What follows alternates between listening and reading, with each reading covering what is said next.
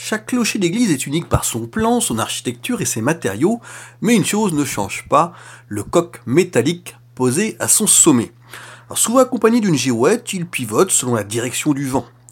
Les explications données à cet animal au perché sont aussi variées que les couleurs de son plumage. Je vais donc faire le tri entre les bonnes et les mauvaises explications. Alors faites l'expérience vous-même, hein. visitez plusieurs églises, grandes ou petites, à la pointe du clocher ou de la flèche, un coq fait le beau. Or bien rare si vous trouvez autre chose. Hein. Parfois des monuments se contentent d'une croix ou se terminent par une statue. Mais dans l'écrasante majorité des cas, vous verrez un coq en métal, souvent en cuivre. Il arrive qu'une dorure le fasse scintiller au soleil et le rende ainsi encore plus visible. Jamais ou presque l'animal ne déploie ses ailes, il est sagement posé sur son perchoir face au vent. Et ce totem animal existe depuis des siècles. Hein. C'est une tradition très ancienne. On sait qu'en l'an 820, un évêque d'Italie fait forger un coq pour le placer en haut de sa cathédrale. Et à la fin du Moyen Âge, on devine que les coqs sont nombreux d'après les récits de catastrophes naturelles. Des témoins racontent la foudre s'abattre sur le clocher et consumer le coq qui l'orne. Alors pour comprendre la signification du coq, on nous sert souvent l'histoire de Saint Pierre vous connaissez peut-être l'épisode qui est relaté dans l'évangile de Saint Luc. Trahi par Judas, le Christ est arrêté sous les yeux des apôtres. Deux hommes et une femme remarquent à voix haute que Pierre faisait partie du groupe autour de Jésus. À chacun, Pierre répond lâchement qu'il ne connaît pas cet individu. Et à la fin, un coq se met à chanter. La prophétie de Jésus s'est réalisée qui disait Avant que le coq ne chante aujourd'hui, tu m'auras renié trois fois. Cette histoire n'explique en rien le symbolisme du coq, sauf à donner un marqueur temporel au lecteur. Écrire que Pierre a réfuté connaître euh, le Christ avant le premier chant du coq, c'est une façon de dire que tout s'est passé avant l'aube. Pour bien comprendre le symbolisme du coq, il faut rappeler sa caractéristique frappante. Réglé comme une horloge, il chante au lever du soleil. En général, hein, parce que le, coq près de chez moi a du mal à respecter ce principe, hein. il préfère m'importuner au milieu de la nuit. Mis à part mon cas particulier, le coq représente le lever du jour. Un temps éminemment symbolique dans beaucoup de religions.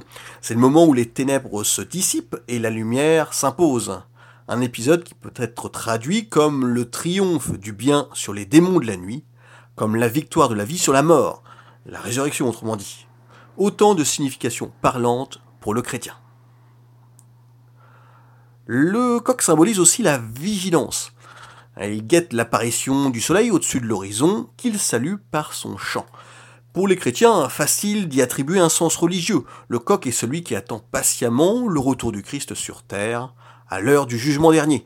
Il sera le premier à voir l'imminence de l'événement. L'animal à plume renvoie plus généralement aux membres du clergé, à leur mission.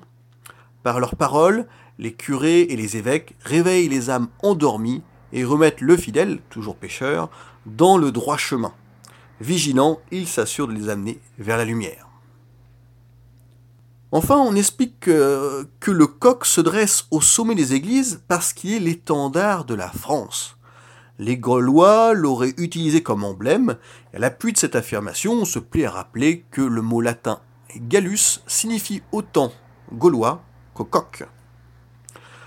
Alors je mets les choses au clair, non, le coq n'a rien de patriotique. Hein, si ce gallinacé était propre à la France, pourquoi envoyez-vous au-dessus des églises anglaises, espagnoles, allemandes, italiennes, etc. Dans l'art chrétien, le coq est un symbole international. Alors, ce qui n'empêche pas, dans d'autres contextes, il puisse avoir une signification proprement nationale. Alors que les rois d'Angleterre montraient un lion sur leurs armoiries, les rois de France leur opposèrent un coq sur les leurs. Le volatile a fini par être l'allégorie du pays. C'est pourquoi il trône sur certains monuments aux morts. Enfin, son côté bagarreur en a fait l'emblème des équipes de France sportives. Vous le voyez cousu sur les maillots des footballeurs, des rugbyman, des handballeurs. Mais vous comprenez qu'on ne se situe plus sur le terrain religieux. Alors, en résumé, que comprendre de cet article?